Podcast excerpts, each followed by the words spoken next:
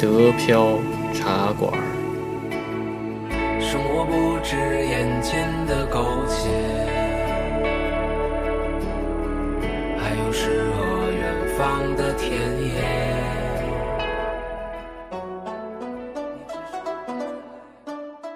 欢迎大家收听新的一期德飘茶馆，我是黄老板。哎，我是老李，大家好。我是安逸，大家好。大家好，我是老罗。上期，然后大家已经听到那个老罗的羽毛球协会的一个那个发展史了，对吧？然后这期呢，咱们就聊一聊新的话题，对吧？然后上一期咱们聊了那个聊到了这个疫情这一块儿，对吧？就是公共卫生问题，公共世界公共卫生事件，对吧？可以这么说，对，世界公共卫生事件。然后在这黑天鹅的吗？对，黑天鹅事件，疫情黑天鹅事件，对，啊，那这个这个肯定对羽毛球协会有影响，对吧？这肯定的，就包括我们本来去年，呃，在疫情刚开始的时候吧，就是去年的这个时候，复活节的时候，本来是想要组织一个跟法呃跟汉堡的这个华人那边的一个羽毛球协会要办一个可以算是欧洲范围内的一个华人羽毛球的比赛吧，呃，都时间都半年前就开始准备了，但是因为这个疫情。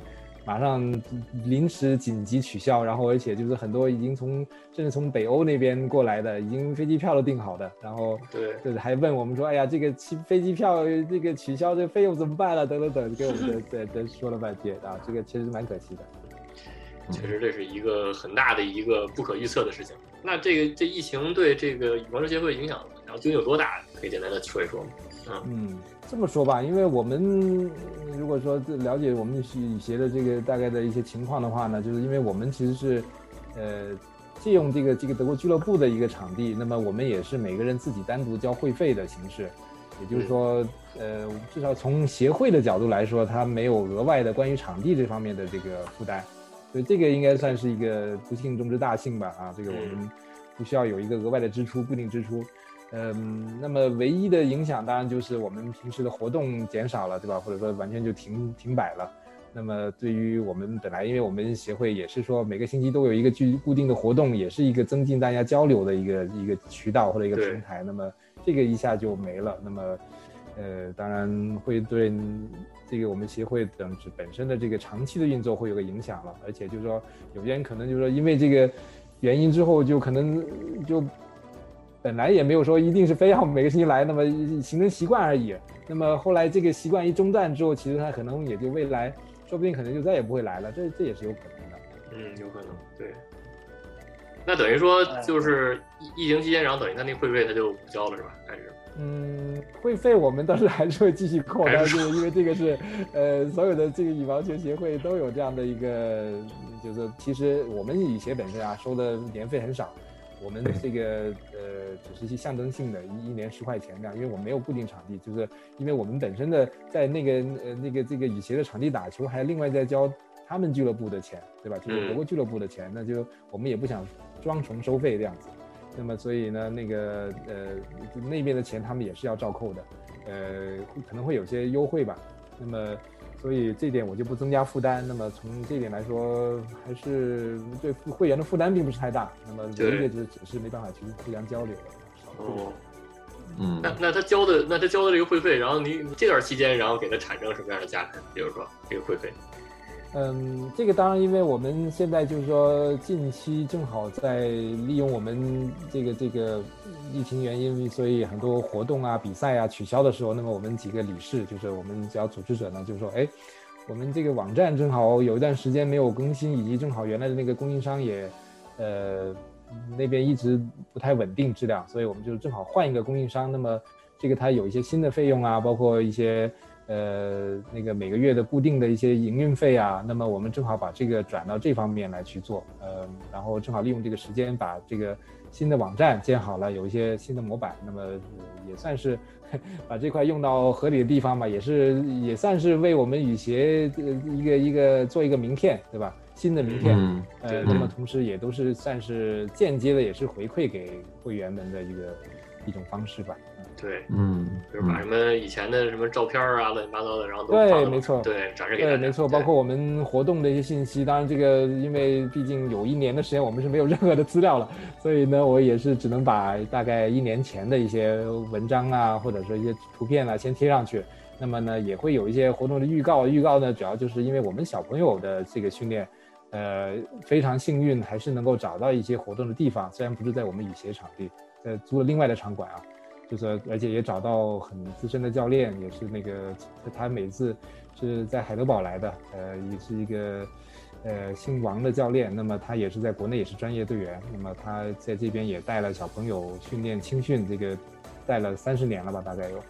嗯，所以呢，正好我们就约到他，每次就带这边的小朋友，就法兰克福几个羽协的一些小朋友啊，呃，一起训练。那么。呃，所以这个也算我们雨鞋的活动之一吧。那么，所以我也会把这个贴在我们的这个这个雨鞋的网页上面或者公众号上面，就作为说我们还是 继续有在运作的这样的一个室内场馆是吧？嗯对室内场馆。那那那运运动的时候要戴口罩吗？运动时候不那个 一个是不需要，另外一个是不能够戴口罩。就说、嗯呃不需要，是因为我们羽毛球这个运动项目算是一个本身就是有一定距离的，对吧？对对很对对远的嘛，对对吧？呃，不像足球那种你是贴身的运动的，对吧？或者说其他的。那么呃，另外呢，就是说，嗯，是因为运动的时候你本身是需要大量的去呼吸啊，对吧？因为尤其羽毛球，就是也算是大运动量的那个急停急转，对吧？跑动，这个如果戴着口罩反而是会有危险的，因为没错你啊啊啊！这个以这国内不是之前发生过这样的事情嘛？对对对上体育课戴口罩，所以这个嗯呃是就是所以两点，就是说一个是不需要，一个另外一个是不能戴的啊。嗯，在在在场下当然你要马上戴上口罩，或者是保持一定的距离，但是场上是可以不戴的。反正那就是把那个门窗都开开，然后再买点什么那个空气净化器什么的。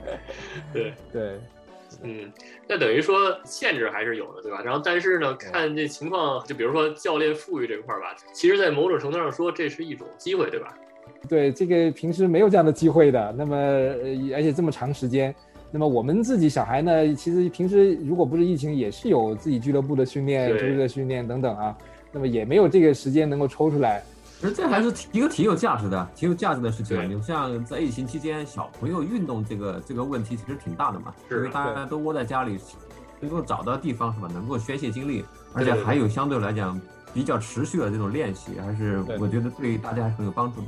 嗯，是在家里吗？还是说不不不，是就是在球馆里边，就球馆里边就正常的。球馆里网络教学是吧？哇，网络教学真棒！我还在家里边的网络教学呢。那个没有这个办法，这个没这个本事。对呀、不可能啊！他需要活动伸展，他需要动一人，哇塞！一人来一台那 We，一人来一台那个 Nintendo 其实我觉得这种方式在疫情结束后也可以继续沿用。我们可以通过这种方式找到非常好的专业级的教练，然后通过他如果不能亲自到球过来的话，那就通过网络就好了，对吧？对大腿已经投放出去就可以的，对对对。这是非常好的效果。对对这个对老李说这点，我也是想起来，就是说，因为呃也是算是疫情带来的一个机会吧，因为呃之前在疫情初期，就大概去年可能四月份的时候吧，因为那个德国羽协就是就整个负责德国羽毛球协协会的青少年训练这一块的负责人也发现说，这个疫情可能还要持续一段时间，但是有很多训练还要继续啊。那么他们就组织了几个组织者，特意开了一个，就是类似于网上的，呃，不管是培训课或者说一些更新进度的这样的一个一个视讯吧，就其实有点像我们今天这种这种这个视频讨论的或者音频讨论的这样的一个节目，每个嗯星期当时就一期节目，然后呃找的都是比如说国家队的教练啦，或者说这个呃各个州队的负责人啦等等，这些都是很有经验的教练。这个平时你想，哪有可能直接跟他们面对面，或者说听他们讲这些这些事情，对对吧？，是，那么，哎，有这个机会，正好我这个当时也是我们周队的那个，因为非我儿子也是已经在周队里边嘛。那么当时周队教练也说，哎，你们每个星期要看一下这个节目啊，它里边有一些，除了说这些关于最新动态，然后也有一些，呃，在视频上面确实是就像老李刚才说的那个，他在那边拍了个视频，摄像头在那边做一些，当然是基本功的训练。那么这边的，小朋友可以跟着做这样子。对呀，这样非常好的效果，真的是非常好的效果。对对对对对对，那其实你这样，子就相当于什么呢？就是说，其实这个场地有时候说，如果你是基本功的训练的话，你其实不需要有那么高场地的。很多就是说说小朋友，哎，你离家比较远去不了，甚至可以在家找有块平地就够了，对吧？稍微有一块稍微大一点的平地，就能进行基本的脚步那个那步伐训练、对挥拍训练，对吧？或者说在院子里都行，对吧？找个空地就行，而哎，就可以视频的这种训练，对，而且就这种基本功的训练呢，其实在平时的时候啊，就是非疫情的情况下，其实大家可能反而会比较忽略点，或者觉得说，哎呀，这个基本功比较枯燥，对吧？练了一会儿可能也就结束了，对吧？现在是逼着没办法，哎，你必须得练这个东西，反而就这一块其实是反而加强了啊。这但是从对，他提供的很多，来说其实因为你要是在球馆的话，老是打打的话，就是说，对哎，我给你打过去，我打过来，大家反而不注重这个这个基本功训练。现在没法在球馆打球了，反而逼着你，你只能练练基本功了，还基本功反而是大好基础。是的，是的，包括体能的训练，对吧？对这个疫情也是带来了一定的这个，呃，是是也不能说它全是有问题，对吧？总是带来一定的有有好处，关键我们如何去发掘它。是的，是的，包括当时那个这个国家队教练当时，呃，给我们听众吧出了一个有趣的题目啊，就是说他特意画了一个我们常规的这种四百米的这种训练跑道，就是呃就是田径场的那个四百米的，就是那个弧形的那样子对，对吧？围一圈的跑道。啊然后呢，他就把这个跑道呢分成四段，第一段就是我们从这个起跑的是就是弧形的，就是你可以想象是这个这个图的右边，就这个这个这个弧形这个这个弧形的右边，对吧？先是一个嗯弯道起跑，然后呢，第二段呢就是中段，就是稍微开始要加速的，对吧？然后呢，最后又到一个弯道，那么就开始这个嗯这一段是弯道，最后呢一直到就是冲刺，那么就完成这个四百米。然后他当时就说问这些观众说，我把这正好分成 A、B、C、D 四段这样子，从左边的这个起跑到右边一直这样。那么问一下大家是哪一段，大家觉得是最难的？如果大家想加群，想和主播们还有上百个喜欢德国、住在德国的小伙伴们一起聊天讨论的话，就微信加 D E P I A O R A D I O，然后黄老板拉你入群。如果您喜欢这期节目呢，也可以点击节目下方的 “call” 字，就是 C A L L，把您多余的积分送给德标茶馆，这样呢可以帮助德标茶馆让更多的人听到。谢谢您的支持。啊，这个当然就众说纷纭吧。然后最后他那个公布了答案，就是说其实是 C 段，C 段呢就是说，呃，因为我们一开始起跑的时候，对吧？当然大家都是很有力气的，对吧？那么是有力量的，对。对对对，所以虽然是弯道，但是大家都很来劲，对吧？对吧？然后呢，包括中间这个上升的这段也是应该是呃 B 段它是直道，对，哎，大家直道没错。虽然说，哎，那个呃，大家还是有力气的，对吧？然后也是直道，可以对加速的，这都没问题。但是最难的，就是 B 就是 C 段，哎，对这个这个 C 段呢，因为一个是弯道，对吧？你本身就是要要而且这个时候正好是你体力可能是一个到达一个极限的这个这个这个地方，对，你能不能突破它？这个呃，如果突破了 OK，那么你最后那段冲刺的阶段你就可以保持很好。如果说那段已经气喘吁吁了，那后面你这个根本就没有力气再加速了。所以当时他也说，哎小时候这个跑过四百米，知道这感觉。对对对，你可以自，己想象 一下，家都跑过就是四百米，都知道这感感觉。觉是对啊吧？啊，对，就他当时就说，其实这个正好就是我们这个疫情阶段里边训练的这个经过的有可能经过的这几个阶段，就是一开始哎，疫情刚开始的时候，大家哇很有兴趣，什么新鲜感啊，感，什么新鲜感。哎新鲜感都都愿意去去去做这些训练，对吧？哎，但是呃，这个包括这个加速也都 OK，对吧？上上量也哎，是你突。然间提高了，因为一开始没怎么练过嘛，突然现在一看，哎，提高的挺快，哎，挺开心。哎 我今天就提高了好多。对但是对对对对直到瓶颈期，对，但是比如说哎你已经半年了，对吧？还是这种模式，哎呀，还能不能坚持这个？呃对对对这个真的不是所有人能做得到的。嗯，对，嗯但是如果你跨过了这一段，那么你后面这层就就就相当于有点像弯道超车一样了，对吧？对你就其实比你其他本来是同水平，但是因为这个阶段你没有去坚持下来做这个坚持住。东西的，对。哎，坚持住，那么就就可能就超过人家。啊。嗯。这个所以我觉得讲的非常有道理。挺有前瞻性，挺有前瞻性的，这个就体力觉得挺还是重在坚持。哎。嗯，对，重在对，坚持。还有就是坚持，就像老罗今天做俱乐部一样，就是坚持啊，他坚持十几年，坚持到现在，就是这样的，嗯。已经已经有坚持。对，像像老罗，我说你你你已经跑了好好几个四百米，真的，这也是我也跑了好几个四百米。对啊，也可以也可以把这看成一个那什么嘛，一个人生嘛，对吧？就好多就是那个，比如办羽毛球协会，对吧？然后办羽毛球协会或者做电台之类的，然后对吧？然后其他人那一开始都特有兴趣的，然后然后找然后结果在那第三阶段，然后好多人就退出了，对不对？然后但只有那个什么坚持下来的人，然后才能跑到最后，对不对？嗯，嗯，是啊，哎呀，挺挺好的。对，关键是现在这个疫情也是让人挺觉得挺无奈的，不知道什么是个头儿，老是从一从一个 lockdown 到下一个 lockdown，对吧？嗯你看这次对 lockdown 已经已经延长多少次了？已经延长了七七八次了，对是是是，所以这个我觉得感觉没有头似的。对，所以我觉得就是说我我自己的看法，或者说我当时正好前一阵子看那个德国新闻呐、他采访一些呃普通的民众说，哎，你们对这个疫情怎么看？这样子来来回回的这样子，对吧？呃呃，其中有一个人让我特别有感触啊，他就说，嗯、呃，政府当然这个政政策你没办法从个人的层面去影响他，对吧？他他说什么就是什么，但是呢，你可以从本人的角度去去做一些事情。就他当时他就说，那我就以不变应万变好了，对吧？就是说我坚持，就当然我不在不违反这个呃政府的这个疫情政策的前提下，但是呢，我还是按照我自己的原来的生活规律去做，对吧？我原来本来是那个呃，不管是一直在家的，或者说可能偶尔去上上班的，那么我还是坚持这样的做，不管他这个外面的这个政策怎么样。那么当然不前提是不违反他的这个这个规矩的情况下啊。那么包括我平时也经常做做锻炼啦，或者说那个、呃偶尔那个跟朋友在哪里聚聚啊，那个网上聊聊天呐、这些事情是他可以做得到的，他可以自己把控的。那我觉得这个这个这个态度，我觉得就挺好的，就是说，呃，你没办法影响外界，对吧？你你没办法影响别人，那么你只能靠自己做一些，呃，不断坚持做的一些事情，那么你才能够把这事情做好，或对者说不受别人没错。就是灵活嘛。就是说，以前可能我们可以在咖啡馆、在餐厅聚会，现在我们去公园嘛，去野餐就完了，对吧？呃，去公园聚会，对吧？就是是换换换个这样子，就是你你人要灵活，对吧？但不能因为这个疫情就影响你的生活，你没法在没错生活。反正疫情期间就感觉就是那个你能在这基础上，然后你产生变化或者发现机遇的人，然后他就能活下来，对吧？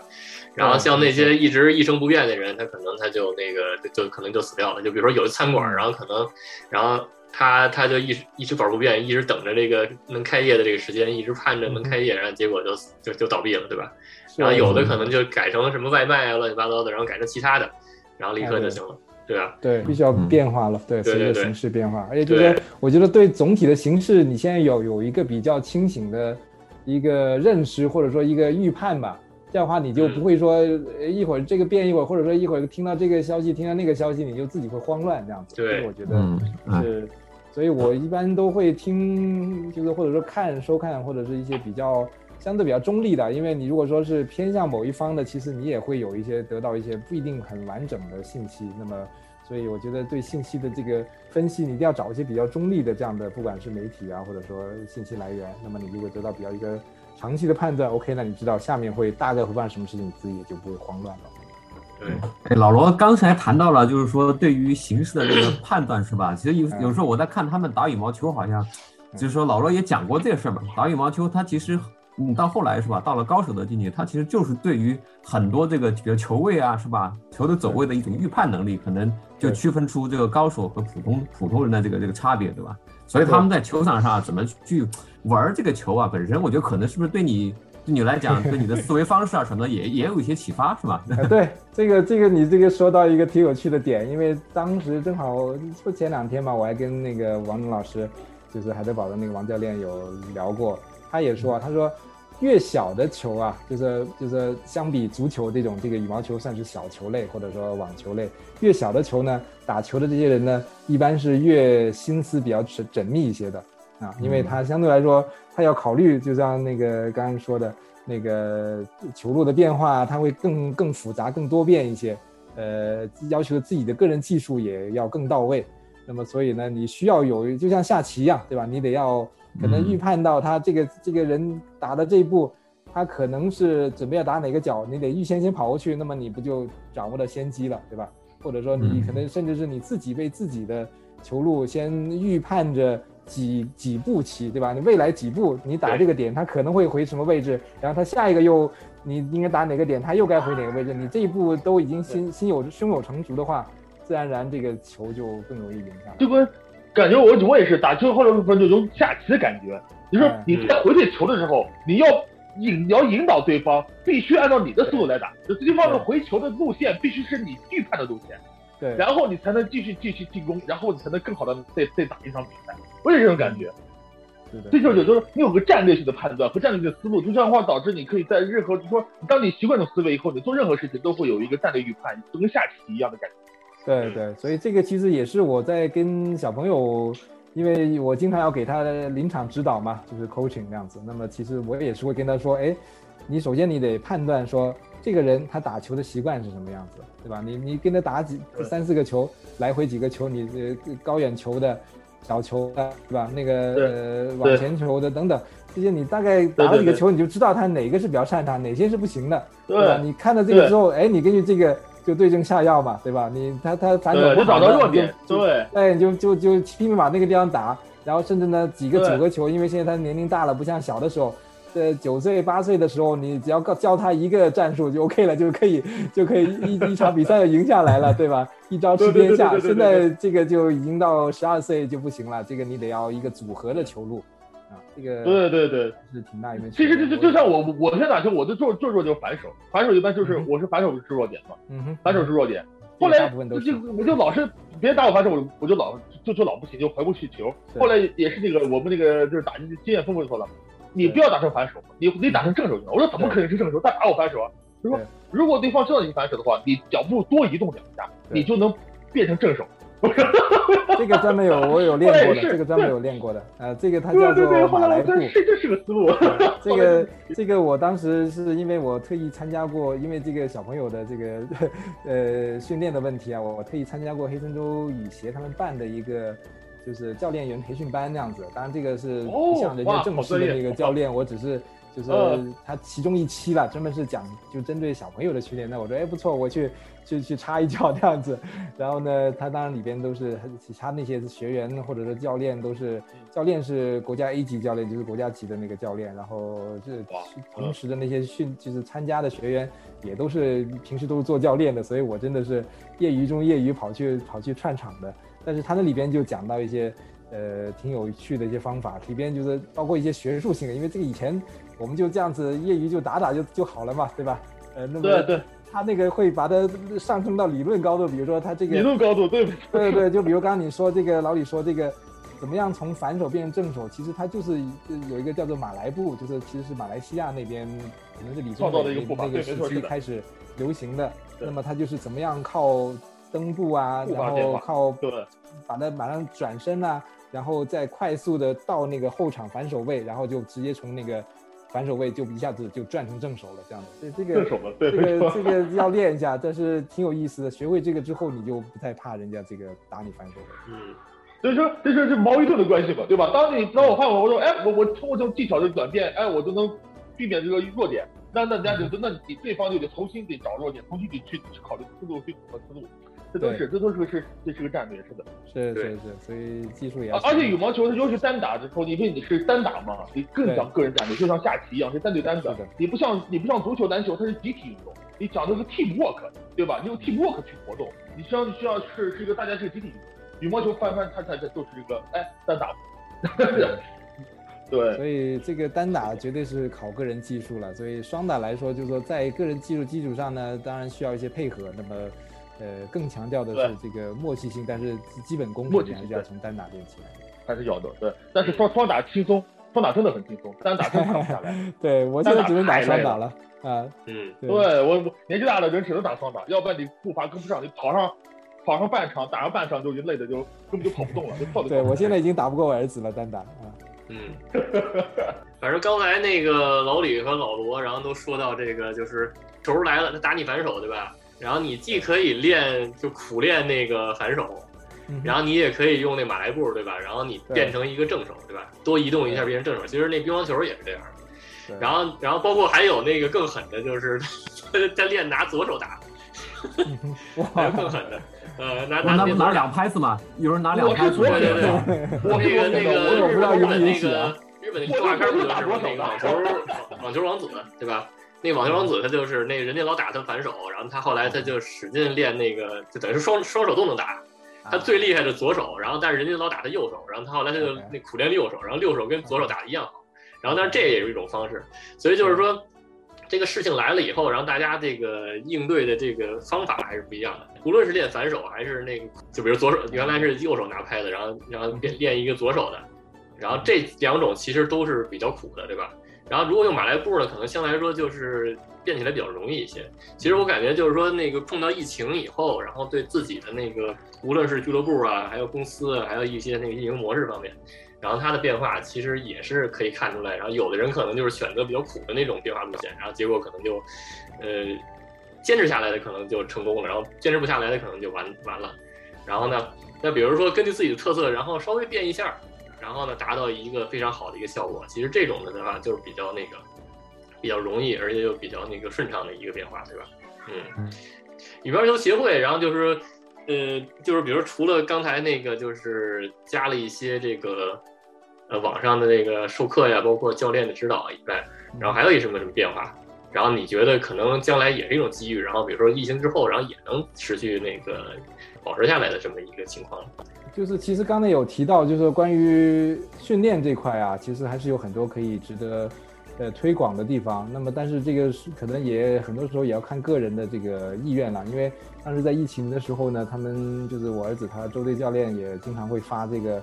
体能锻炼的这些视频呐，这个就是其中一个是，呃，叫做 T 二十五，它其实就是一个二十五分钟里边做的一个，呃，锻炼你的身体的核心力量，就是你的这个腰腹力量啊、腿部的力量啊等等的这样的一个综合性的一个训练，就是它其实就是有点像那种 fitness 的那种那种训练一样，前面有个教练带的，然后后面有几个学员跟着，然后你就跟着看着视频就跟着一起做就好了，二十五分钟。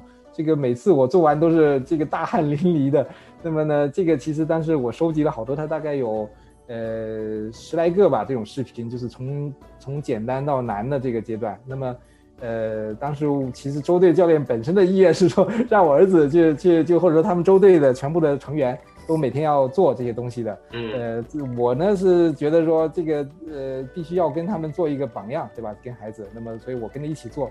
最后呢，现在变成是我是反而坚持下来，我儿子是没坚持下来，但是这个无所谓了。但是我的意思就是说，通过这种方式，其实也是一种新的方式。以前可能不太会去去关注这个体能，或者说这些基本的肌肉的训练。但是实际上这个对你打球，不管是像我们业余的，对吧？其实或者说他们专业的，其实都有好处。你首先你你的肌肉强了，不容易受伤，然后也是提提高能力的一个方式。这个可能如果以后有可能的话，其实也是一个思路，可以让大家。嗯，然后就像刚才那个老罗说的，对吧？然后就是因因情形而变，对吧？然后而且呢，你发现就是可能有些东西吧，然后就是你在疫情疫情期间或者特殊时期，然后你使用的这个方式，然后后来等这个特殊时期结束之后，你发现哎还可以继续保持，对吧？然后而且同时可能还加强了，就是为你后续的那个，比如疫情之后啊，或者是特殊时期之后，然后的一些东西，然后反而做了铺垫，对吧？就比如说那个像那个对吧茶馆也是，原来我们都是线下录音，对吧？我们去那个老李家呀，或者来我家呀，或者是去那个老张家呀，然后线下录，让大家凑在一起，对吧？然后这个其实它就是一个很有地域限制，对吧？比如说你要你要采访，比如说你要采访其他其他州的，对吧？其他城市的人你没有办法，对吧？然后疫情期间，哎，不让你录了，不让你聚家庭聚会了，对吧？然后我们就发现这 Zoom 可以录，对吧？然后呢，然后我们就是哎一下。就是我们的那个什么听众啊，然后嘉宾一下就变多了，然后慕尼黑的也有，然后那个柏林的也有，对吧？其他城市都有，对吧？然后世界就整个那个包括国内的也有，然后呢全都可以就是通过这个方式来来录，包括那个你你看疫情现在对吧变成后疫情时代了，然后咱们依然还是用这种方式录，对吧？然后其实就是这就保持下来了。对，确实是这样。我觉得就是说这个呃疫情变相的把这个呃德国这这好几年一直没有推动的这个叫做 digitalization 嘛，就是这个。数字化的这个事情反而把它推进了一大步啊，没错，而且打破了很多地域的时空的限制啊，没错，特别好。对，所以那个就我就想到那个我跟老李就是那个刚来那会儿嘛，然后就就是好多那个节目的内容都是什么德国这个互联网思维差呀，什么乱七八糟的，网络方面的落后，哎呀，我们这都老说这个。对对对。对，但是呢，疫情一下就等于像一个那个加速器一样，一下就像一催化剂一样，一下就把这些那个就是有互联网思维的人，或者当时比较犹豫的一帮人，然后一下就拉到这个风口浪尖上对吧？然后一下就是这些这些有想法的人，然后一下就跳出来了，然后那些那个没想法的，依然那因循守旧的人，可能就被大浪淘沙给淘走了，对吧？然后这些人，然后活下来了，然后呢，后疫情时代，包括疫情之后，然后这些人起来以后，然后其实就对咱们之后，对吧？比如把中国的一些那个互联网思维啊，或者运营模式，然后那德国化这一块儿，然后等于说铺了一个非常那个非常好的一个路，对吧？嗯，其实对德国人本身来讲，他们面对疫情是吧，也是就是一有一些积极，有一些消消极是吧？他们采取不同的态度，然后不同的怎么样去适应或者是抵抗这个环境，也决定他们可能未来的走向。对，好多德国人都有那个 Arbeitszimmer 嘛，对吧？然后有的人他可能就没有，然后结果疫情之后，然后全都是那个那个在家里那个办公嘛，所以好多人就又开始那个就打造自己的这个工作环境，对吧？家庭的工作环境，那其实这也是一种变化嘛，对吧？嗯嗯，包括那时候那个每次去包 Max 对吧，都是排长龙的，大对家对对对都开始自己开始自己搞家家里的东西。没错没错，对啊，嗯而且快递业也蓬勃发展。对，快递业也发展起来。然后以前什么周六日都周周六都不送的，然后现在周六也送。然后以前什么呃五六点钟就下班了，对吧？然后现在七八点钟还有人送。嗯，对，而且以前这个东西得等个四五天，现在一两天就能到货了。对对对，现在跟跟中国差不多了，真是。当然还是有些地方还是值得吐槽的吧。那肯定，那肯定，那肯定。我最近的这个这个快递就一个星期的也没到呀。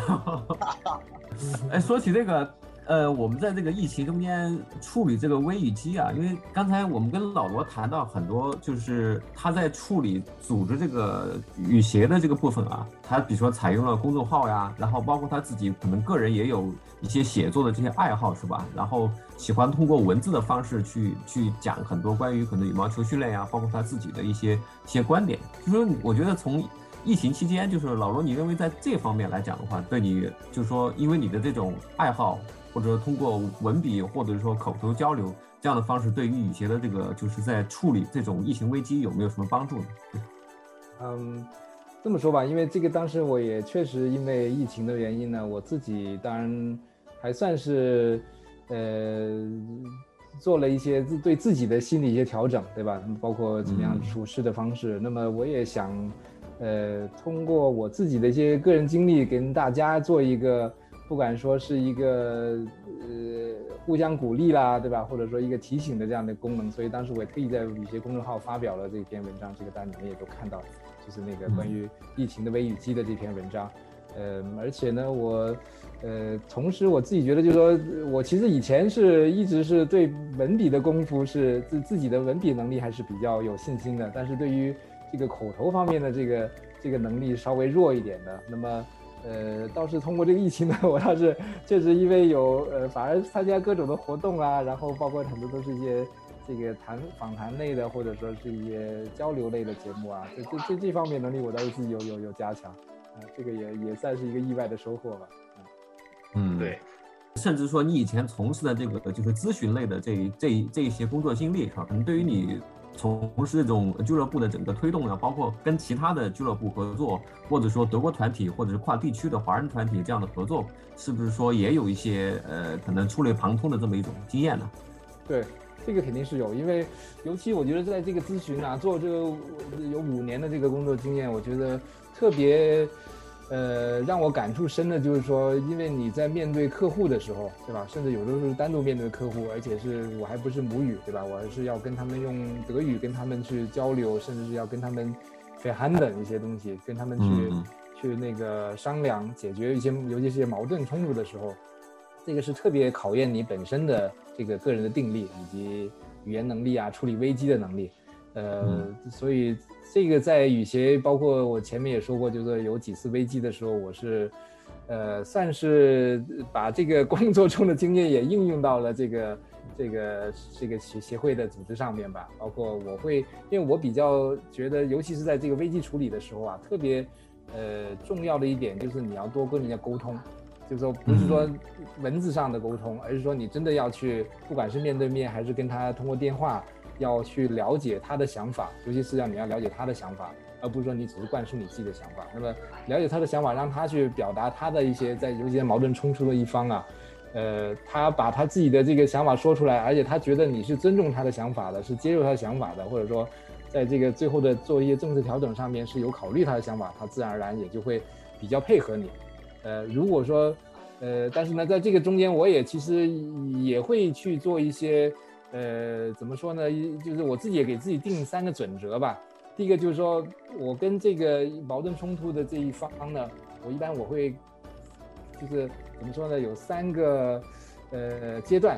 第一个呢，就是我比较的好言相劝，对吧？我在跟你这个这个呃比较温和的去谈，对吧？你愿意说啥没关系，你愿意吐槽都可以。但第二点呢，如果发现在这个过程中已经他已经发言出来了，这个发表了自己观点，还是不能够很好的去这个考虑到其他人的感受，呃，要一定要去做出一些可能对这个整个集体一些伤害的事情。我我第二步呢，我就会比较的严肃的警告了。那么这个时候就可能我就会。相对来说，我会有一个底线，不是说你随便你你吐什么槽，我都一定会都都完全接受你的想法，这也不一定。嗯，那么第三个键，如果说他这个第三件他还是不听的话呢，呃，我就会做出非常严厉的一些措施。这个当时真的是有一次危机的时候，在雨鞋的危机时候，有这么一个人啊，这个当然我就不想说谁了，而且这个他现在也应该应该也不跟我没有联系了啊。那么这个人当时是真的是经过这三步之后，他还是不是那么。呃，那个怎么说呢？呃，严厉警告之后，他还是没有做出任何的具体的一些，就是劝阻的一些行为。那么后来我就把他整个开除出我们组织了。啊，这个是有这么唯一的这么一个例子，这十几年来，只有这样，你才能保，才能让组织长久的生存下去。对，因为我也希望给人家机会，另外就让他明白说这个严重性在哪里。我不是说因为我个人的原因我不喜欢他或者怎么样而把他踢出去，而是说你影响到了其他人的利益，对吧？不是说就是说。其实这个也跟疫情的时候，我觉得，呃，我听到的一个，呃，说法，我觉得挺不谋而合的，就是说，什么叫做自由，对吧？自由的定义不是说你随便想做啥就做什么，而是说你在不影响别人的前提下，不不不危害到别人的利益下的这种自由，对吧？你有些人就是说，哎，我就不戴口罩上街这样子，OK，但是你自己是你有自由，但是你可能影响到别人的安全、公众的安全，那这个就就就需要真的，真正的自由是自我约束的。是这样的，你是有自己去约束自己能力的自由，这叫自由，而不是说那种那种那那那那叫无法无天。对，没错没错。嗯，对，所以说咱们说的吧，可能是以羽毛球呃协会这样的一个具体的这么一个一个例子，那它可能整个在从羽毛球作为一项爱好是吧，然后变成一群人的活动，然后变成一个有组织性的去处理是吧？这么一系列的这些问题，它带来了很多一些细节，包括有一些。对个人，而你对在一个群体里面的很多种不同的是吧关系的这个处理，其实也是挺复杂的。对，就是就像我们上次说的见微知著嘛，其实就是说通过一件小事，你可以看到你这你是怎怎么对待整个人生的，你怎怎么对待一些细呃事情的，能看到你的处事观、人生观、世界观、价值观，真的，就是通过这些事情，你就能。去更全面的去理解了解一个人，而且就像老罗他那个坚持的能做，而且他能做成功。我们可以通过结果论，虽然有有时候我们都说了过程比结果更重要，但是结果反而可以倒推自己过程。你说从结果目前有些的发展情况来看，老罗的管理是很成功的，至少可以证明这一点，对吧？我不敢说这个，其实还是有很多的，这个怎么说还有更加可以改善的地方吧？只能说一步步慢慢自己做好，把自己事情做好。那么也希望说。得到大家认可，那么而且我觉得最关键，因为像我觉得做一个协会，可能跟比如说开一个公司可能稍微不太一样的，就是说我们其实并不是说真的是有什么利益在后面，对吧？就是说，呃，而是说真的是为大家服务。那么其实把这个观点灌输给大家，大家就会觉得说，即使可能有矛盾，也会发现说这个其实也是为这整个群体考虑。那么这个可能也会得到比较多人的谅解或者支持吧。对，是的，因为俱乐部毕竟是非盈利机构啊，它是不能盈利的呀。你真是在付出劳动，你是在利用的闲暇时间在为大家服务，真的，这是这就这就这对，嗯，反正，在某种程度上说，我感觉就是运营这个俱乐部可能比开公司有时候更难一些吧，因为就是说，这个都说不能凭情怀干事儿吧，对吧？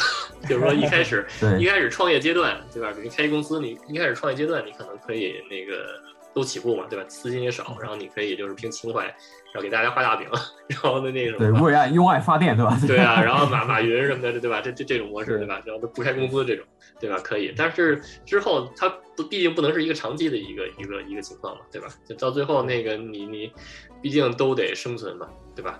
毕竟都得生存，所以就是说，这种盈利的机构还是不能那个凭情怀干事儿。但是这个俱乐部不是，因为它不是不是一个盈利机构，就完全是凭情怀、凭爱好，对吧？凭当初的一颗心，然后利用自己的认知盈余，对吧？利用自己的闲暇时间，然后来搞的这么一个事情。所以我感觉就是说，能让所有的合伙人，包括那个，包括这些那个会员，然后都满意的话，其实还是一个很难的事情，对吧？对对对，所以就是当时我也其实有有有在内心思考，因为我当时也在挑选这个我们理事会的这个几个组织者，他们是什么样的人可以入选。那么我当时我就特意比较过，觉得说这个做协会跟公司有一点不一样的，就是说可能在你做一个盈利性的这个这个企业或者机构里边呢，呃，你当然是能力是第一位，对吧？然后你的这个。这个贡献呢，或者说这种公益心呐，这种热情可能会排在第二位，也是可以的，对吧？